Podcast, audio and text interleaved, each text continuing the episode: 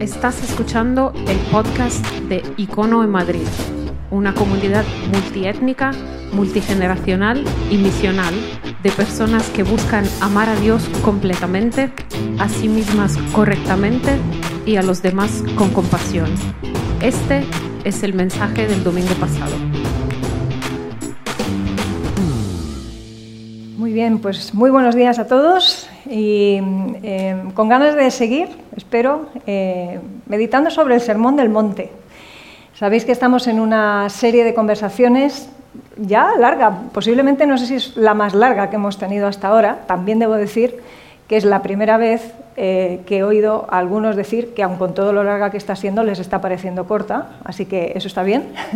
Pero bueno, para quienes eh, no me conocéis, eh, soy Lidia Martín, participo en el equipo de enseñanza aquí en Icono y bueno, pues hoy me encargo de acompañaros, animaros e ir juntos a la palabra, que es lo que vamos a estar haciendo en los próximos minutos, meditando en la Biblia, meditando en un pasaje específico, dando continuación a lo que ya venimos haciendo en esta serie que hemos llamado el mensaje más famoso del mundo. Que no sabemos si es el más famoso, a lo mejor así en plan eh, que todo el mundo estaría de acuerdo, pero desde luego uno de los que sin duda, si no el que más tiene más relevancia para el mundo y que incluso personas que no son cristianas les suenan conceptos, evocan con frecuencia la cultura, menciona algunas de las cosas de las que estamos hablando aquí en estas semanas. Así que, por una parte, eh, recordaros que estamos en este, en este tiempo de, conversación y eh, recordaros que si no habéis escuchado las anteriores, eh, podéis encontrarlas en la página web, en incono.online. Podéis iros a la sección conversaciones y ahí vais a poder encontrar cada una de las anteriores y os va a ayudar bastante a poder seguir el hilo porque aunque intentamos eh, bueno, pues que cada conversación en un sentido, en parte, sea independiente de las demás, inevitablemente todo tiene que ver con todo y evidentemente también, pues cuanto más empapados estáis de las conversaciones anteriores, pues mejor se entiende todo lo que vamos a estar explicando hoy. Si no las has escuchado, no pasa nada. Te animo a escucharlas, evidentemente, pero creo que podrás seguir sin problema lo que vamos a estar hablando. Y como hemos venido haciendo en las últimas semanas, lo que vamos a hacer también es tener tiempo de preguntas, respuestas al final de, este ratito de conversación.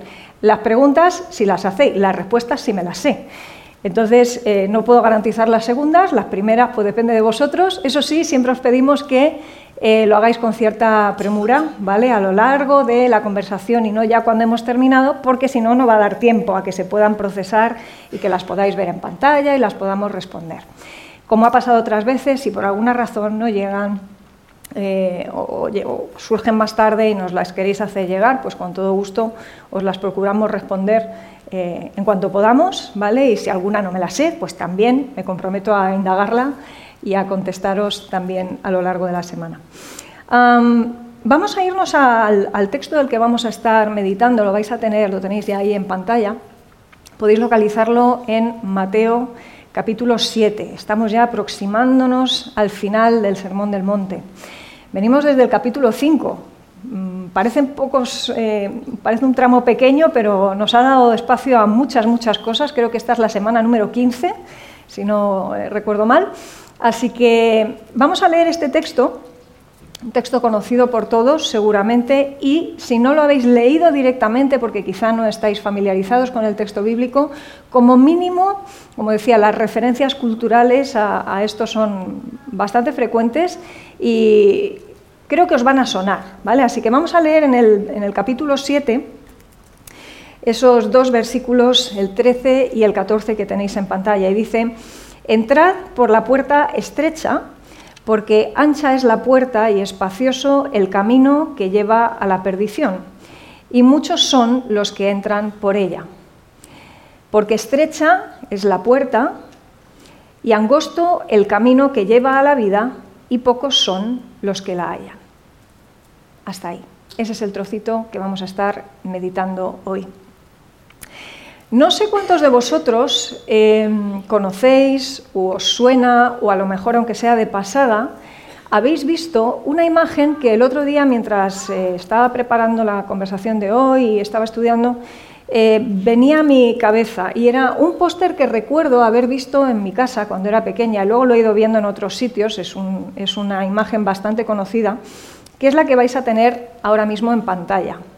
¿Os suena la imagen de los dos caminos? ¿Cuántos conocíais esta imagen? ¿Podéis levantar la mano?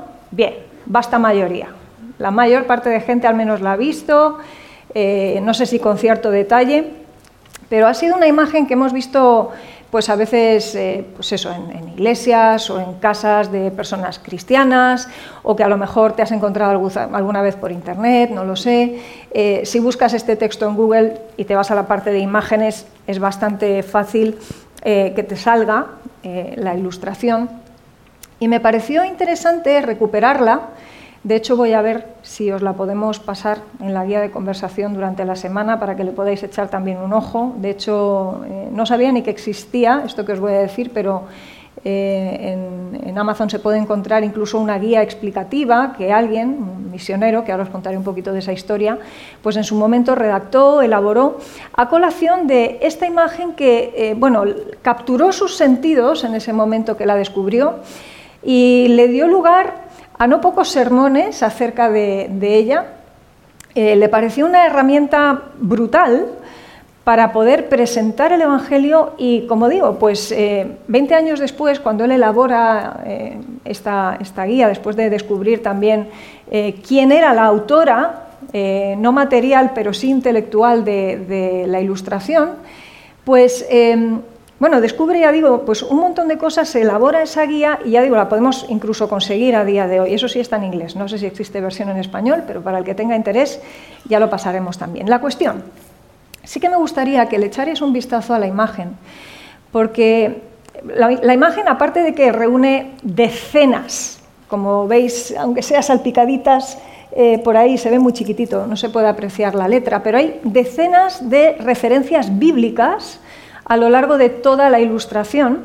Lo que sí que plantea de una manera eh, bastante clara es esa doble vía, una vía ancha a la izquierda de la imagen, una vía eh, estrecha aquí a mi derecha y eh, pues una puertecita que apenas es visible, si la veis aquí abajo donde está ese predicador con las manos extendidas, veis la puerta chiquitita, prácticamente imperceptible en comparación con lo enorme de la otra y toda la senda a la que da lugar.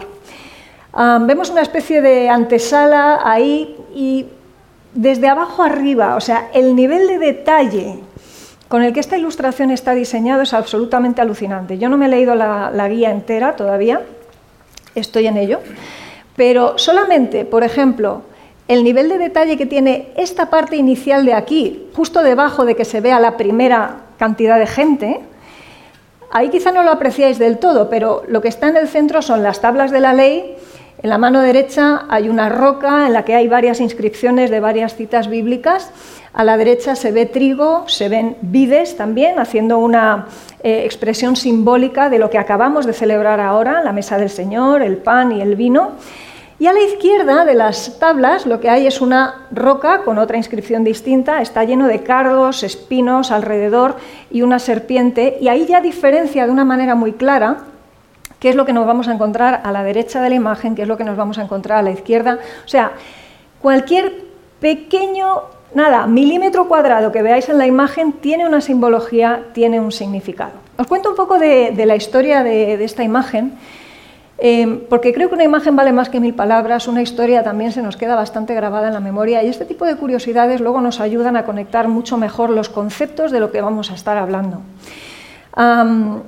un hermano, un pastor eh, británico de origen inglés, eh, en un momento dado se desplaza a Holanda para una conferencia misionera y allí, eh, un 31 de enero de 1867, se encuentra en un escaparate de una librería con este póster que ni siquiera estaba eh, transcrito en inglés, estaba en holandés. De hecho, él durante 20 años le llamó a ese cuadro mi cuadro holandés, no tenía ni idea de quién lo había creado, no sabía cuál era la historia de aquello, simplemente sabía que había cautivado su atención, que le parecía una herramienta evangelística increíble, y él menciona dos asuntos que le llamaron la atención y que él eh, digamos, se queda como énfasis de aquel encuentro al que él asistió en aquella época.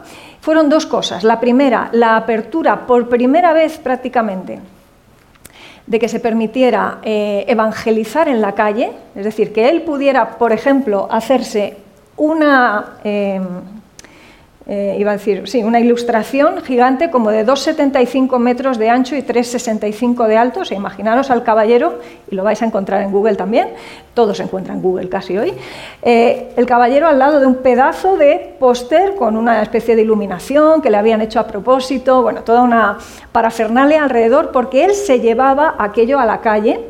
Empezó predicando, de hecho, algunos días en aquel tiempo eh, jugándose el tipo y en los barrios bajos donde predicaba, digo jugándose el tipo porque no tenían autorizaciones muchas veces y bueno, eh, ¿cómo empezaron a recibir más autorizaciones? Pues entre otras cosas porque en los barrios difíciles, mm, donde muchas veces le tocaba predicar, los de allí terminaban diciendo que más valía un predicador en la calle que diez policías. El efecto de la predicación de este hombre producía en muchos que estaban por allí maleantes, incluso delincuentes, personas que estaban en la calle haciendo nada en ocasiones, eh, en zonas donde ni la policía, como quien dice, eh, se atrevía a entrar, un efecto transformador. Y de hecho, cuando 20 años después él descubre la historia de de dónde viene esta ilustración, después de que lleva ya mil predicaciones sobre ella y unas 10.000 personas alcanzadas, pues efectivamente, ya digo, el, la impresión eh, que a él le había causado inicialmente la, ilustración, desde luego, no había sido ajena a las personas que escuchaban el mensaje y aquel mensaje, que no es ni más ni menos que el mensaje del, Evangelio, los dos versículos que hemos leído hoy y que encontramos aquí desarrollados, ese mensaje era cautivador, transformador, de alguna manera obligaba a las personas a hacer un cambio radical en sus caminos. Este, esta ilustración surge en la cabeza de una mujer que solamente había muerto diez días antes de que él se encontrara con el cuadro. Y él, de hecho, cuando descubre esto 20 años después, a través de una serie de pesquisas, eh, entiende la anécdota como si hubiera recibido una especie de legado. Es decir, esta mujer que durante 30 años estuvo rumiando el cuadro en su cabeza, se lo encarga a un artista para que lo ponga en, movimiento, digamos, ¿no? para que lo ejecute, lo convierte en una litografía de cobre para que se pueda imprimir, lo venden, hacen una tirada, digamos, en alemán, que es el idioma original. Veinte años llega después a las manos de este hombre a través de una ilustración transcrita al holandés y él lo recibe, ya digo, como un legado. Es una historia bastante curiosa, como poco. Eh, no sé si inquietante también. Pero el Señor hace las cosas como quiere y cuando quiere.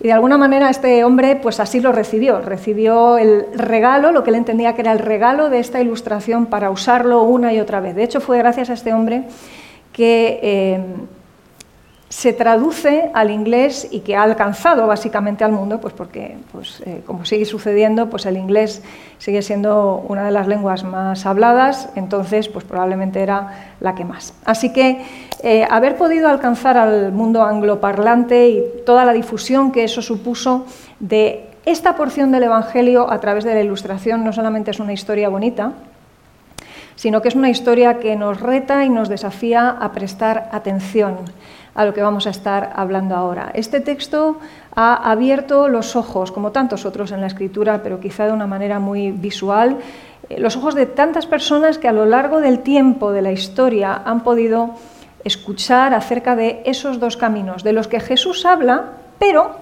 em, no de manera única, porque es curioso cómo, cómo el Antiguo Testamento está muy patente en el Nuevo, pero el Nuevo Testamento está latente en el Antiguo Testamento. ¿Eso qué significa? Que, por ejemplo, versículos como este,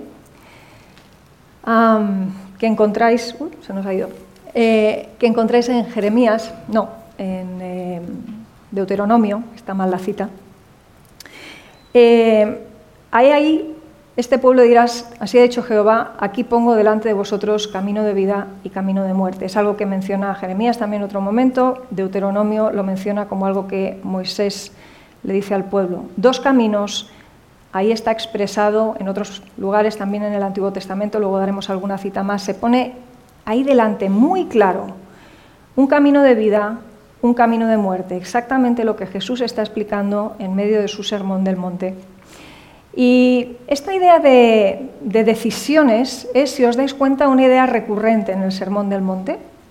Llevamos todas estas semanas eh, pues, escuchando acerca de contrastes, sobre todo, ¿no? y los contrastes nos llevan, en definitiva, al final a tener que escoger, a tener que posicionarnos, si de un lado o de otro, si seremos bienaventurados o no lo seremos. ¿En base a qué seremos bienaventurados? ¿Vamos a escoger un tipo de camino o vamos a escoger otro tipo de camino, como vamos a ver hoy? ¿Vamos a buscar lo que nos compensa de manera inmediata o vamos a ver lo que recompensa a largo plazo, por ejemplo? ¿no? Hemos estado hablando en semanas anteriores de gasto o inversión. Hemos estado hablando de el valor que tienen los tesoros en la tierra versus los tesoros en el cielo. Y toda esa idea de contrastes, contrastes, contrastes, va a hacer que hoy tengamos un número extra favorito, que va a ser el... No estáis vivos. El 2. Ese va a ser nuestro número de referencia hoy. Vamos a estar hablando en un momento de dos, de varias cosas. Pero mira por dónde resulta que el 2 que hoy nos viene de perlas porque vamos a hablar de dos puertas, dos caminos, dos tipos de viajeros y dos destinos, es uno de los números más aborrecidos en esta época que vivimos. ¿Por qué? Porque vivimos en la época de las multiopciones. Es decir, expresado de otra manera, si tú dices que las cosas son o blanco o negro, como plantea la Biblia, como plantea este tramito que acabamos de leer, ya es que eres un extremista. ¿Esto os lo han dicho alguna vez? Cuando habéis compartido el Evangelio con alguien, o hablamos de verdades absolutas, o hablamos de pecado, hablamos de muerte y vida, de cielo o infierno, todas estas cosas, ¿os han dicho alguna vez lo de que sois extremistas o que el cristianismo es una cuestión de fanáticos extremistas? ¿Lo habéis oído alguna vez, supongo? Bueno, si hay dos opciones, perdonadme, todo el mundo es extremista. O estás en una o estás en la otra. No hay más. Es decir, lo digo también para que nos liberemos de ciertos argumentos, ¿no? El contraargumento para alguien que te llama extremista, si solamente hay dos opciones, es que él también lo es. Así que ni os molestéis en volveros locos, ¿vale? Si las cosas son como el Evangelio nos cuenta, y así lo creemos, esto no va de extremismos. Jesús nunca fue un extremista en el sentido de irse a lo fanatizado, a lo extremo, a los laterales, de lado a lado, porque si hay dos opciones, hay dos opciones, no es cuestión de que uno se vaya a los extremos, todos estaríamos ahí, o en blanco o en negro. Jesús es radical, que como decíamos en semanas anteriores, no tiene tanto que ver con irse a los extremos como irse a la raíz de las cosas. Y según el texto que hemos leído, lo que hay al final del camino estrecho es vida.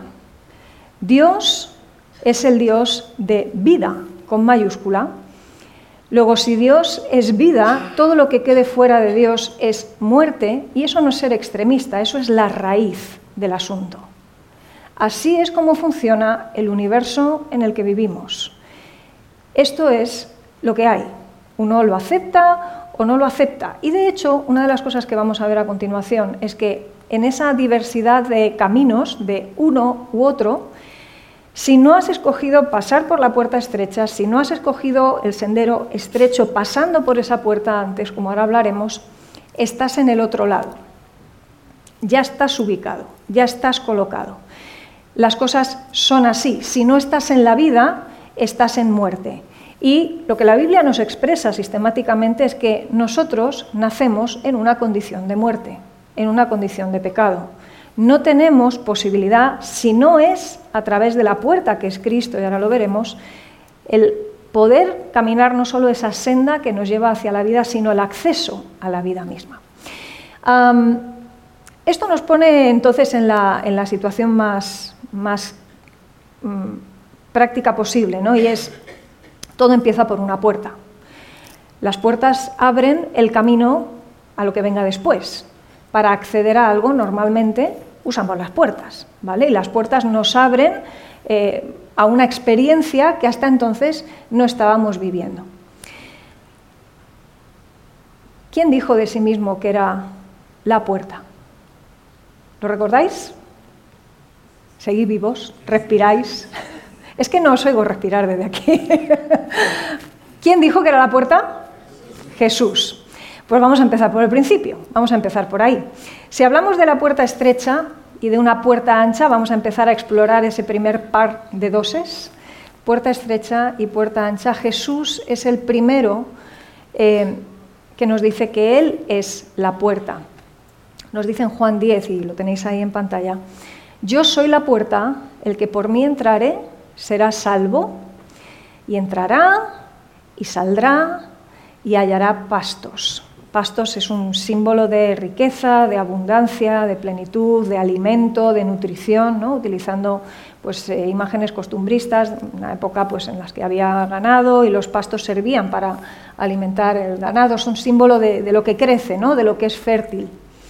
Ahora hay varios apuntes ahí, si os dais cuenta. Por una parte, él se define a sí mismo como no una puerta, sino la puerta. Se habla de que hay que entrar a través de esa puerta.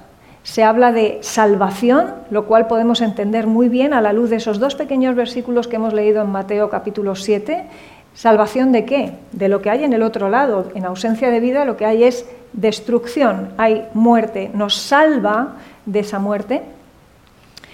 Pero claro, esto de los pastos, uno mira la ilustración que acabamos de poner y casi diría, oye, los pastos no están para el otro lado. O sea, donde parece que hay abundancia, donde parece que la cosa va bien, donde la cosa está granada, ¿No parecería que es justo al otro lado donde está esa senda ancha, donde parece que la gente disfruta, lo pasa bien? Luego hablaremos de los viajeros que hay en cada una de las sendas. Pero claro, daría un poco la sensación de esto. Y sin embargo, Jesús habla de pastos.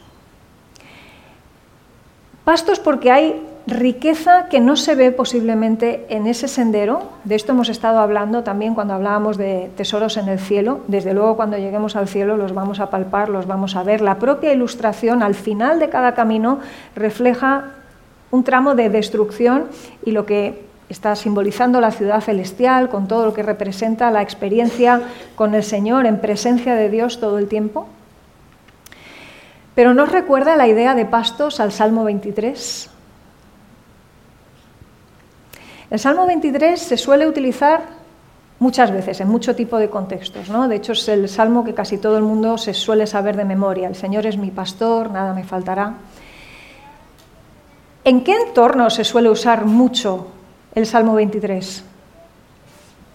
En los entierros. ¿Por qué? Porque se habla del, eh, del valle de sombra de muerte. No temeré mal alguno porque tú estarás conmigo, tu vara y tu callado me infundirán aliento. Y ahí habla de pastos también. O sea que incluso en medio de un contexto de muerte, de enfermedad, de trance, en ese sentido, en el peor sentido posible, negativo, la idea de pastos puede resultarnos paradójica a los seres humanos, pero sin embargo es profundamente está profundamente integrada en el texto bíblico, no es contradictoria, es solo paradójica. La diferencia entre contradicción y paradoja es que en la contradicción no hay casamiento posible entre los dos factores, uno está opuesto al otro y no encajan. En la paradoja encajan pero no sabemos cómo. Esa es la diferencia pero hay encaje entre las dos cosas. Así que eso es exactamente lo que está pasando aquí. Y quiero simplemente anotaros algunas pequeñas cositas acerca de esa puerta estrecha de la que Jesús habla, que Él mismo es, y la vamos a poner en contraste con la otra puerta para así entender mejor de qué estamos hablando y cómo efectivamente la vida en Jesús implica pastos incluso antes de llegar al final del recorrido. Jesús habla de sí mismo como la puerta y cuando habla en este texto nuestro de Mateo 7, 13 y 14 hoy, nos está hablando, fijaros, de una puerta que dice que es estrecha, pero no solo eso, dice que son pocos los que la hallan. Y esa idea de tener que ser hallada ya nos habla de algo que debe ser intencional. Uno no pasa así como por casualidad por esa puerta. Por la otra sí. De hecho, es tan ancha que puedes haberla cruzado y no te has dado ni cuenta. Quizás estás en la antesala de esa puerta o la has cruzado sin darte cuenta y estás en la senda ancha así tal cual. Pero para llegar al sendero estrecho, uno no pasa así como por casualidad por la puerta estrecha. Ha de ser buscada, ha de ser hallada y, por cierto, son pocos los que la encuentran. Claro, de nuevo la paradoja, ¿por qué se habla en Apocalipsis de esa gran multitud que no tiene número, de los que estaban adorando? Porque, hombre, en la acumulación de la historia, desde luego, somos muchos. Ahora, ¿no somos siempre minoría en la época en la que nos toca vivir? ¿En el lugar donde estemos residiendo? Incluso los países que tienen más abundancia de cristianos, no son tantos los que han cruzado esa puerta. Una puerta estrecha, una puerta que ha de ser buscada, una puerta que ha de ser hallada. Y que por otro lado, además, resulta que es tan pequeña que no permite que pasemos ni siquiera de dos en dos. Solo se pasa por esa puerta de manera individual y consciente, de uno en uno. Solemos decir muchas veces que Dios tiene hijos, pero no tiene nietos, ni amigos de los amigos de mis amigos, ni de mis hijos. O sea, no vamos en pack no vamos en grupo. En el otro lado puedes ir en comuna si quieres, no hay ningún tipo de restricción, no tienes que dejar atrás equipaje, que esta es otra de las características de la puerta estrecha, en una puerta chiquitita. ¿Habéis visto el imaginario alguna vez, las tiendas estas de juguetes? ¿Sí? ¿Habéis visto que te ponen una puerta para adultos y una para niños? Intenta, intenta entrar perdón, con equipaje por la puerta pequeña. ¿A que no? ¿A que no cuadra? Pasaría algo similar, salvando las distancias, pero sírvanos la metáfora, en esta puerta pequeña, en la que la persona, de uno en uno, tiene que decidir dejar atrás su bagaje, dejar atrás su equipaje, las cosas a las que se ha abrazado a lo largo de la vida, quizá esos tesoros en la tierra de los que hablábamos en semanas anteriores, o sus propias inclinaciones, a veces incluso sus propios sueños, porque como hemos dicho también en otros momentos, el hecho de que nuestra identidad y propósito esté en Cristo significa que está referenciada a Él y que ya no somos más nosotros y nuestros sueños o nuestras circunstancias, sino que pasamos a ser propiedad de, quien nos rescata, que es Cristo. Así que desde ese paradigma, desde el paradigma de que no podemos llevarnos ese tipo de equipaje que nos gustaría aportar, eso hace que muchas personas prefieran, de hecho, no pasar por esa puerta. El hecho de que sea Jesús la puerta, me atrevo a decir que ya echaría para atrás a buena parte de la gente, porque de hecho sabéis que bueno, pues Jesús de por sí ya despierta todo tipo de afectos, ¿no? O se le ama o se le odia. ¿Y cuántas personas hoy simplemente, aunque les explicamos que Jesús es la puerta, simplemente por ser Jesús dirían, no me interesa? Si encima me dices que tengo que pasar de uno en uno, que esto es un camino que sí vale, luego me encuentro con familia y todas estas cosas porque recibo la potestad de poder ser dicho hijo de Dios, ¿no? Pero, no, y toda la gente que dejo en el otro lado y todo lo que me satisfacía antes y de verdad voy a tener que renunciar a todas estas cosas que no agradan a Dios, yo no sé si quiero pasar por ahí. Y esta es la cuestión. En el a corto plazo, la puerta estrecha parece no compensar, ¿verdad? ¿Os acordáis que hablábamos de esto del compensa, no compensa hace unas semanas, cuando hablábamos de la recompensa, valga la repetición? Parece que no compensa, pero de nuevo tenemos que introducir ese elemento temporal. ¿Lo vemos solo todo en el a corto plazo o estamos mirando más allá, estamos yendo a la medio, a la largo plazo? Como hemos estado haciendo en el resto del Sermón del Monte, por ejemplo, en las bienaventuranzas. ¿no? Uno no pasa por esta puerta por otro lado, dejando su arrogancia intacta.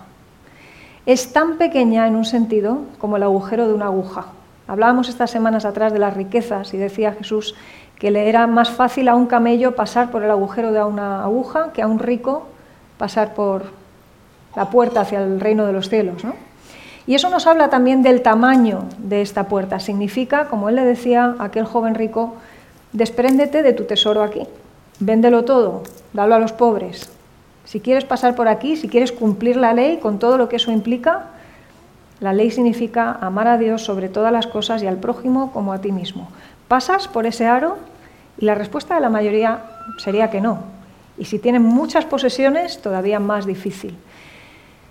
Si tienes un gran ego, si tienes orgullo, si, como digo, tus sueños son muy importantes para ti, de nuevo, va a costar pasar por esa puerta y va a costar entender que vamos a transitar un sendero estrecho, a diferencia del otro, como digo, en el que cabe todo y no solo por la puerta, sino por el propio sendero. Si volvéis otra vez sobre la ilustración más tarde en casa vais a ver que hay abundancia de todo. Aquí vamos a ir sin cargas, sin embargo. Ahora, una de las cosas que quiero resaltar es que eh, está implícito además, de hecho, en el texto, cuando dice entrad por la puerta estrecha. Significa una obviedad y es que la puerta sigue abierta. Aquí no pasa como en la entrada del Edén, que se pusieron querubines para que con una espada nadie pudiera pasar aquella puerta. Ya estaba vedada, estaba cerrada, ya no se podía acceder al paraíso. ¿Os acordáis de la imagen?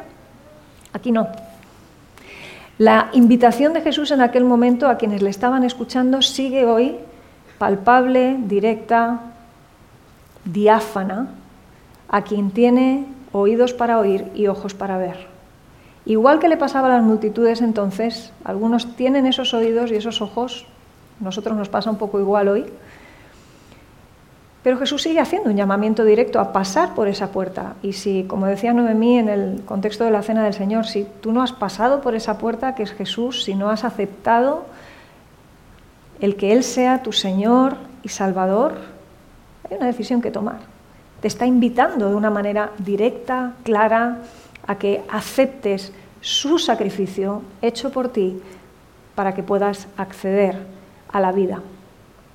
Y es cierto que el sendero es un sendero difícil. Hablamos un poco del sendero. el camino estrecho y el camino ancho. Si una puerta es estrecha, suele llevar a un camino que es estrecho. Cuando una persona pasa por el camino estrecho, eh, perdón, por la puerta estrecha que es Jesús y espera encontrarse pastos a la manera que la entendemos los humanos, generalmente se decepciona. Si lo entendemos desde la perspectiva espiritual con la que se nos cuenta esto, la cosa es bastante distinta. Lo que hay detrás de esa puerta estrecha es un camino estrecho en el que, si recordamos todo lo que hemos estado viendo en el Sermón del Monte y particularmente las bienaventuranzas, no se pasa especialmente bien, pero sin embargo es un sendero que lleva a la vida. Luego hablaremos también del destino. El asunto de la puerta es solamente el comienzo. No vale solamente con pasar la puerta y luego si acaso aprovecho algún hueco entre los dos caminos para saltarme y pasar de vacaciones al sendero ancho, ¿no? Esto de bueno, me salvo como por, por fuego, ¿no? Y luego ya si acaso ya iré y vendré le daba vueltas estos días a esto y pensaba, bueno, habrá gente que pasa por la puerta y luego se cambia de camino. ¿Se puede haber pasado realmente por la puerta, haber entendido lo que representa la puerta y luego no haber pisado el sendero estrecho casi que ni una sola vez? ¿Qué pasa con los que saltan, como digo, de vacaciones de lado a lado? Bueno, me surgían preguntas. Por lo que he podido leer en la guía, no soy la única a la que le han surgido las preguntas y de hecho se consideran puntos oscuros del cuadro, ¿vale? Pero ya, ya lo investigaréis. La cuestión, Sí que recuerdo, y vosotros también seguramente, pasajes en los que Jesús dice, muchos en aquel momento dirán, Señor, Señor, en tu nombre hicimos milagros y sacamos demonios, hicimos sanidades, y sin embargo el Señor les dirá, no os conozco. Es decir, se puede, parece ser, transitar aparentemente el camino estrecho sin haber pasado por la puerta. Se puede hacer vida de iglesia, se puede adoptar el lenguaje este nuestro cristiano con cierta facilidad. Puede uno pasar por cordero, aun siendo lobo, si se disfraza bien. Pero si no has pasado por la puerta, bueno, dudas que os dejo ahí ¿eh? para la reflexión. Ahora, Jesús no solamente dijo que era la puerta, Jesús habló de sí mismo en Juan capítulo 14, de que Él era también el camino. Así que si ponemos delante de nosotros ese texto, no solamente tenemos la puerta, tenemos el camino, Jesús no se puede eludir en esta ecuación, como veis. Aquí no aplica esto de que todos los caminos llevan a Roma, todos los caminos no llevan a la vida. Y de nuevo, no es una cuestión de extremismo, es una cuestión de raíz. Nos guste o no nos guste, el universo en el que vivimos está gobernado por el Dios que marca las reglas, porque para eso es Dios. Y Él no le pide permiso a nadie. Es más, no nos tiene ni que convencer. Si quieres, obedeces y si no quieres, no obedeces. Y te atienes a las consecuencias. Y esto no es una amenaza, es puramente informativo. Tampoco se trata de volvernos locos. Jesús es la puerta, Jesús es el camino. Gasto o inversión. Bueno, lo vas a tener que decidir tú. Si lo quieres ver como gasto, muy posiblemente nunca escogerás ni la puerta ni el sendero estrecho. Estamos claros en eso. Ahora, si lo entiendes como inversión, porque el sendero termina en un destino, como veremos después, ahí es donde todo cobra sentido. Y porque además Él ha prometido venir con nosotros en el camino. Él es el camino, pero nos ha dejado un consolador, una tercera persona de la Trinidad, el Espíritu Santo, que nos acompaña. No estamos solos, ni caminamos solos. Recibimos una familia, caminamos en comunidad como nos recordamos muchas veces aquí en Icono, cuando estamos transitando ese camino estrecho. Las limitaciones, bueno, las limitaciones las pone la propia revelación divina. Hay una voluntad soberana de Dios que muchas veces no conocemos, forma parte de su secreto, como dice Deuteronomio 29, 29. Hay una voluntad moral de Dios para nosotros, que esa es la que más nos revienta y la que nos limita y la que nos joroba muchas veces y con la que el mundo tiene también un contencioso abierto porque no nos gusta que Dios sea Dios y que establezca sus normas. Y luego está la voluntad que Él quiere y desea para nosotros a nivel personal, en la que tenemos ciertos márgenes de maniobra. Pero su voluntad moral, su voluntad soberana, marca las barandillas de ese sendero. Y Jesús lo establece de manera muy clara. Nadie puede ser su discípulo si no anda por donde Él anduvo. Si queréis ser mis discípulos, cada cual niéguese a sí mismo cada día, tome su cruz y sígame. Él caminó ese recorrido antes que nosotros. Lo hemos celebrado y recordado muy recientemente en Semana Santa. Así que aquí no hay sorpresas. Y Jesús, desde luego, no es un vendedor al uso, porque no nos lo pone de color de rosa. Ni la puerta nos la pinta de rosa, ni el camino nos lo pinta de rosa. Jesús no solo habló de que tendríamos aflicción en aquel famoso versículo en el que dice yo he vencido al mundo, en el mundo tendréis aflicción, mas yo he vencido al mundo. Ese es uno de los momentos en los que habla de aflicción. Pero cuando aquí se nos está presentando como la puerta, como el camino, y el camino entendemos que es andar como y por donde Él anduvo, de nuevo, no tenemos ni el derecho a sorprendernos. Jesús no nos ha contado en ningún caso una milonga para que compremos fácilmente esto. Esto es lo que es. Gasto e inversión, de nuevo, tienes que volver a hacerte la pregunta. Pero ahí tenemos esos dos caminos. Camino estrecho, camino ancho. Ahora, ¿cómo son los viajeros de cada uno de esos caminos? porque no se vive igual en el camino estrecho que en el ancho. En el ancho todo parece ser guay, ¿no? Uno mira hacia allá y bueno, como le pasaba a David y a otros salmistas, ¿no? Bueno, los malos prosperan, Señor, ¿por qué? ¿Hasta cuándo? ¿Cuándo vas a intervenir? Le pasaba a los profetas también, ¿no? Y vemos a Habacuc, tenemos un libro por ahí que se llama Lamentaciones, a Jonás, con un bajón increíble también porque la cosa era como era. Y es que realmente el viajero de un espacio y del otro es bastante distinto. Ahora, los resultados también lo son. Es curioso que cuanto más tiempo se pasa en la senda ancha, no solo menos santificado es uno, lo digo, tengamos cuidado con esas vacaciones que nos tomamos a veces, se produce justo lo contrario, un endurecimiento profundo del corazón. Las primeras veces que uno se salta las normas, que son mucho más que normas, uno tiene su conciencia dolida hasta cierto punto. Como mínimo hay remordimiento, si no arrepentimiento, por lo menos remordimiento. Ahora, cuando ya llevas mucho tiempo transitando esa senda ancha, ¿no llega un punto en que la conciencia se cauteriza? En la que da prácticamente igual 8 que 80. La gente sigue pensando, y a veces los cristianos tristemente también, que la senda ancha compensa. ¿Por qué? Porque solamente se están fijando en la primera parte del cuadro. Fijaros en el cuadro que os he mostrado antes, simplemente de ecuador para abajo, de mitad para abajo, y ahí todo aparenta eh, compensar, ¿no? Lo, comparas con la otra senda y dices, ¿esto qué va a compensar? Empieza por una cruz, hay baches, hay altibajos, uno tiene que ir con, con cuidado, va sin equipaje. Por cierto, ya os fijaréis, pero la parte ancha está llena de ricos. Eso también está muy bien recogido ahí. ¿Significa que no puede haber ricos en el otro lado? Bueno, el Señor a algunos les ha dado la posibilidad de tener, como decía Joel el otro día, bienes y no pasa nada con eso. El problema es, ¿estás aferrado a eso? ¿Eso forma parte de tu equipaje? En el sentido de que te agarras como si no hubiera un mañana, como si eso fuera tu salvador funcional. El viajero de un tipo y de otro es bien distinto. Es una multitud en la senda amplia, eh, una minoría en el otro lugar. Parece que los de la senda ancha están súper divertidos y en un mundo en el que el atractivo principal es el entretenimiento y que todo nos distraiga, es como, wow, ¿esto de verdad me lo voy a perder? Pero claro, tenemos que empezar a apuntar hacia el destino, inevitablemente. Ahora, antes de eso, sí que me gustaría eh, matizar una cosa sobre los viajeros del camino estrecho porque ese camino, desde fuera y aparentemente, resulta tremendamente duro.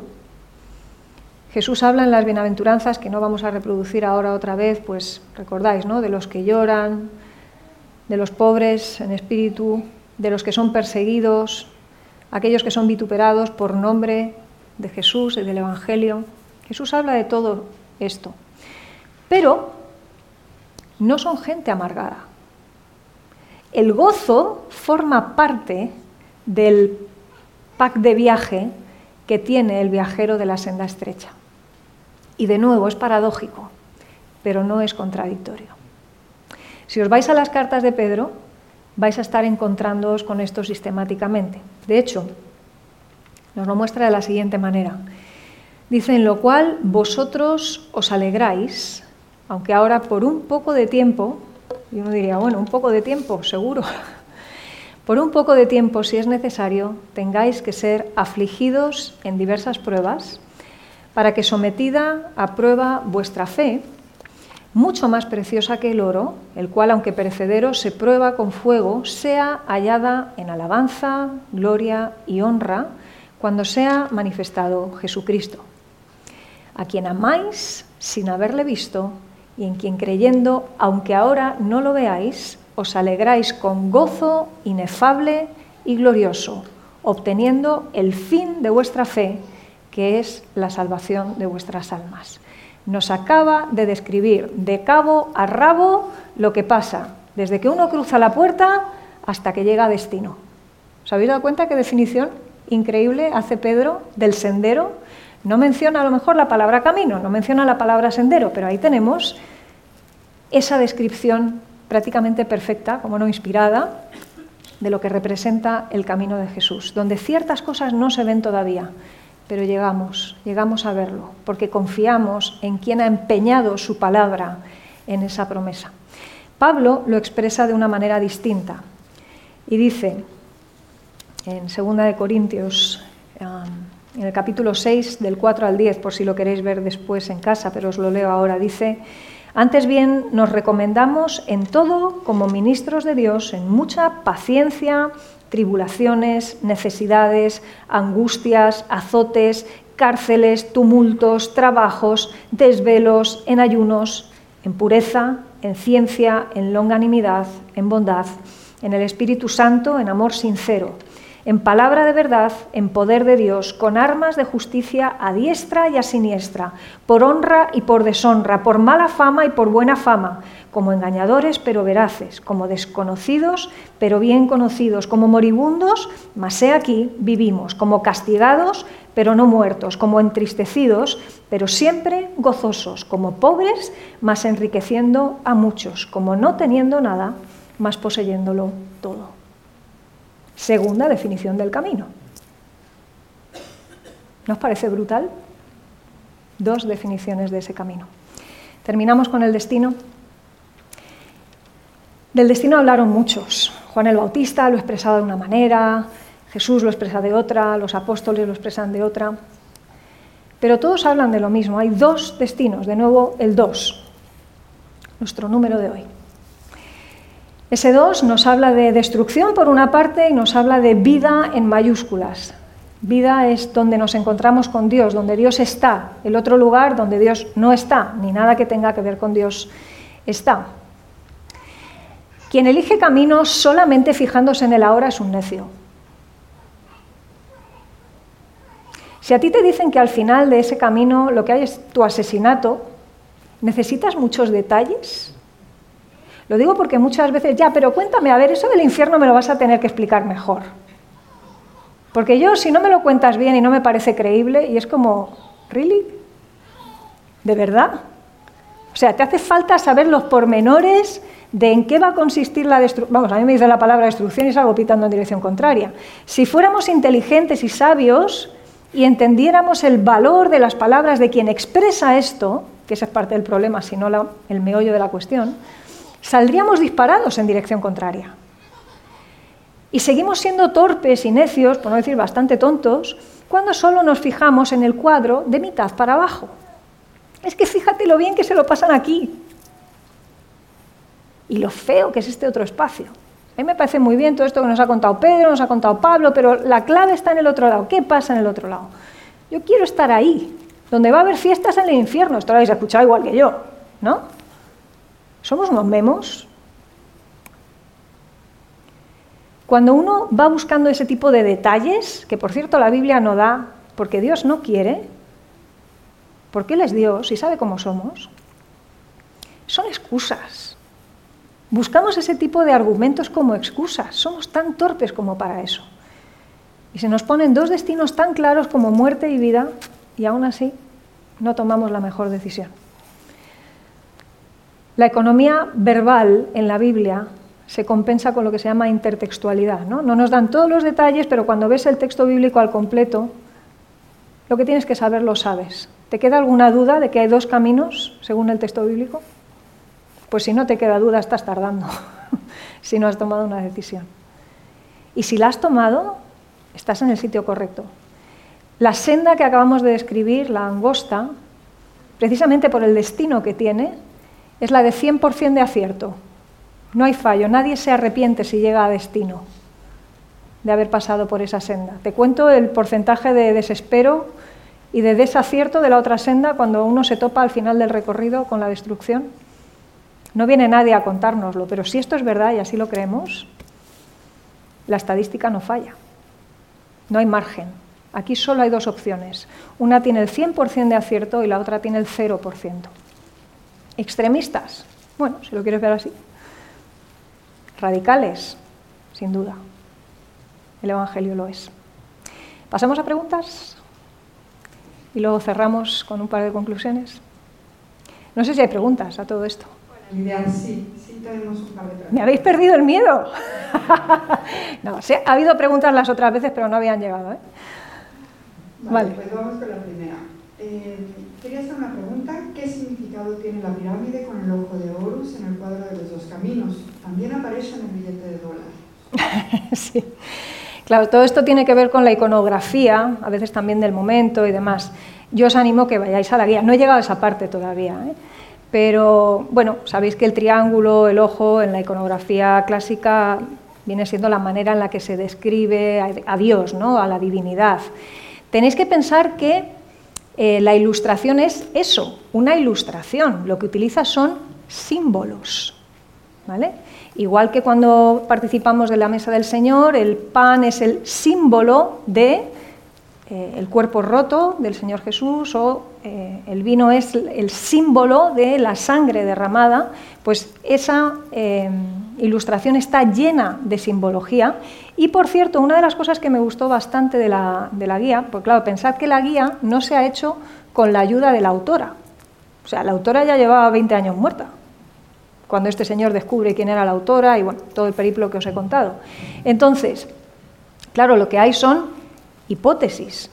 Y lo que hay es un montón de referencias bíblicas también para que cada uno se ponga delante del texto bíblico y veamos pues, hasta qué punto también pues, la metáfora puede ser o la ilustración puede ser más o menos precisa. ¿no?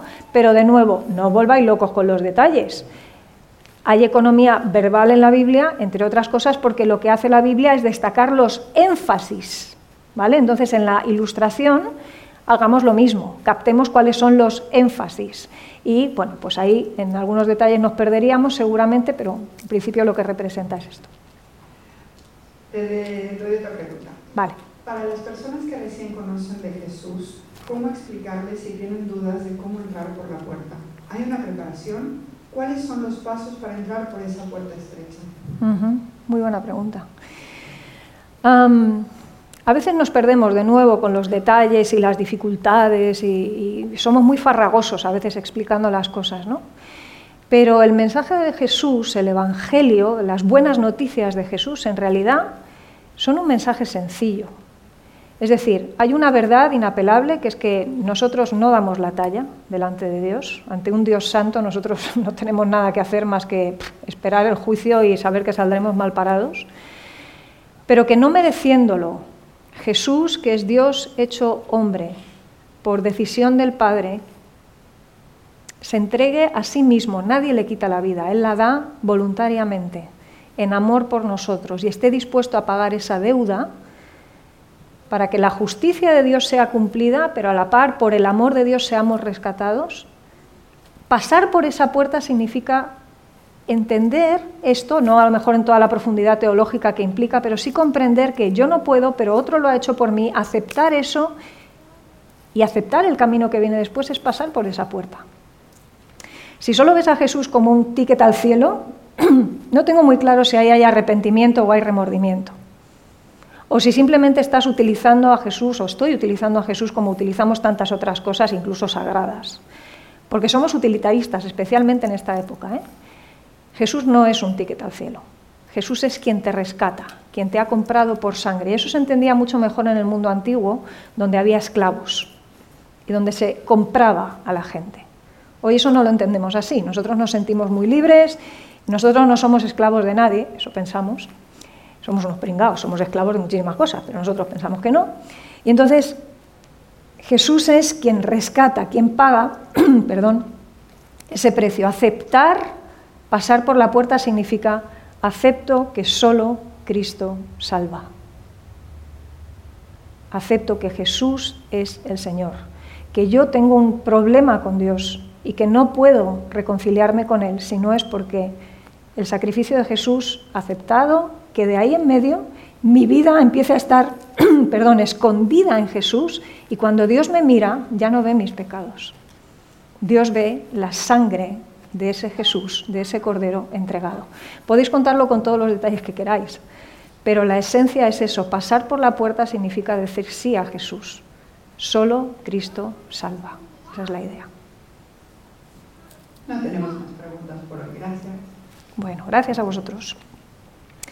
Pues vamos a terminar y lo hacemos haciéndonos preguntas.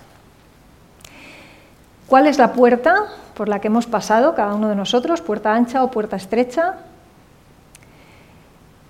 Si no tienes ni idea, estás en la puerta ancha. Solo por simplificar, ¿vale? Y por tanto, posiblemente por el camino ancho, aunque hoy estés en la iglesia. Somos iglesia aquí, en el cine también. ¿eh? Por otro lado, ¿cuál es el sendero que estás transitando? A lo mejor has vivido toda la vida en el sendero estrecho en un sentido, te has criado en la iglesia, pero no tienes la conciencia de haber pasado por la puerta estrecha que es Jesús. Esto es otra pregunta a hacernos, ¿no? ¿En qué camino estoy, pero he pasado por la puerta convenientemente? En tercer lugar, ¿qué tipo de viajero soy? ¿Soy un viajero despreocupado? ¿No he soltado en nada mi equipaje? ¿Estoy trabajando en ello? En proceso, ¿no? ¿Progreso adecuadamente? ¿Hacia dónde me dirijo, por último? ¿Cuál es el destino hacia el que me estoy moviendo, hacia el que me estoy dirigiendo? ¿Me ilusiona ese destino? ¿Me mueve? ¿Me invita a levantarme por la mañana, a ir al trabajo y ser luz? Y de alguna manera mostrar un rayito de lo que representa esa puerta, ese sendero, esa vida en Jesús y el destino hacia el que nos dirigimos. Os decía antes que todo esto está recogido en el Antiguo Testamento. Y hay un texto con el que os quiero dejar en Ezequiel. No, no lo solemos leer mucho Ezequiel, pero Ezequiel es un libro tremendamente interesante, aunque sea difícil de transitar. Fijaros cómo él lo pone, porque es el, es el mensaje que de hecho en algún momento de la mañana se ha expresado tal cual. No sé si era incluso Joel esta mañana en la oración que teníamos en el grupito que estábamos montando y todo esto, preparándonos para la celebración. Ese interés de Dios en que nadie se pierda.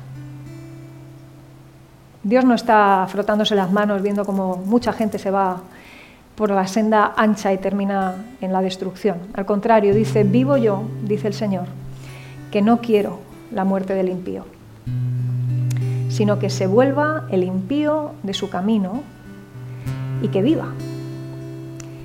De hecho, dice exactamente lo mismo que nos ha expresado Jesús en esos dos versículos del capítulo 7 de Mateo.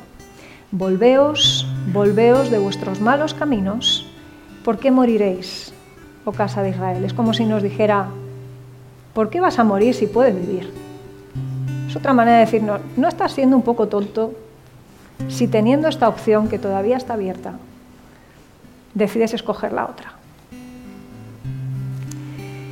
¿Os parece que oremos? Terminamos aquí. Señor, te damos muchas gracias por tu mensaje, es el mensaje que siempre has querido trasladarnos desde antiguo hasta ahora.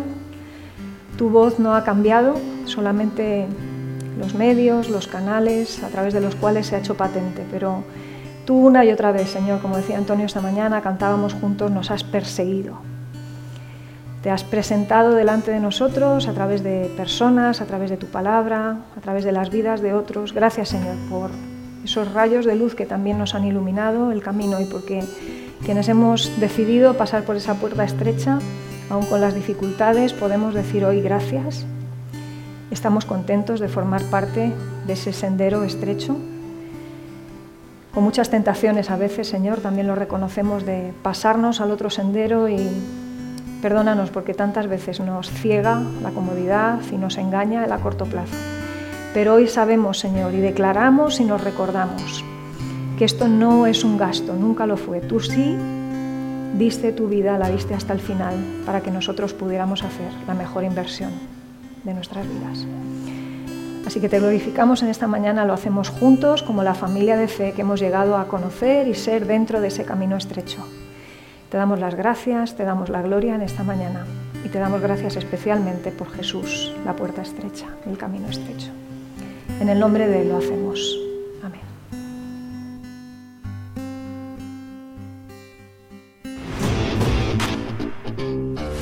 Gracias por escuchar estos recursos. Esperamos que te haya retado y motivado a vivir arriba, adentro y afuera.